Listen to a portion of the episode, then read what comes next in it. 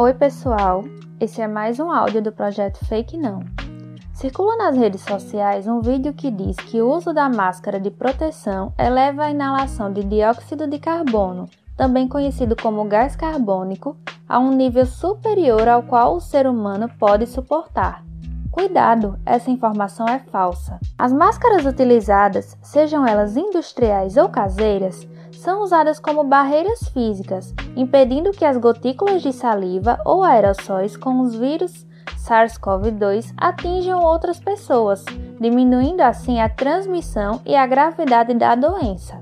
A Organização Mundial da Saúde recomenda o uso de máscaras e, segundo a Lei nº 14.019 de 2 de julho de 2020, apesar da diminuição dos números de pessoas infectadas pelo vírus SARS-CoV-2 no Brasil, ainda é obrigatório o uso de máscaras para circulação em espaços públicos e privados, acessíveis ao público, em vias públicas e em transportes públicos, além de veículos de passageiros por aplicativos e táxis. O vídeo mostra um homem medindo o acúmulo de gás de CO2 por dentro de uma máscara N95 com auxílio de um sensor.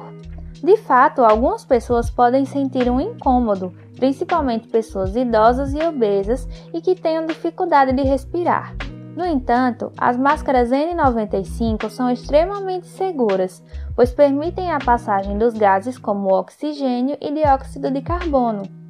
Um estudo realizado por Hebman e colaboradores com profissionais de saúde, de 2013, mostrou que o uso de máscaras do tipo N95 por até 12 horas não resultou em alterações fisiológicas significativas a ponto de causar algum tipo de dano à saúde.